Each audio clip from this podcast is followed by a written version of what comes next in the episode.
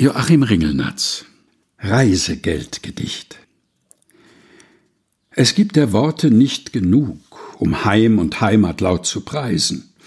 Um 10.40 Uhr geht mein Zug. Adieu, adieu, ich muss verreisen.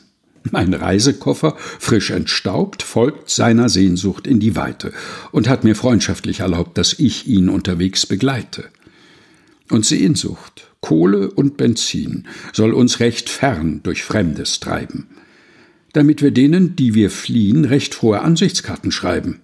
Auf Wiedersehen, ich reise fort.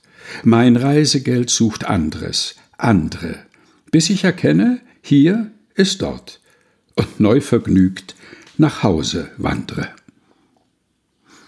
Joachim Ringelnatz Reisegeldgedicht gelesen von Helga Heinold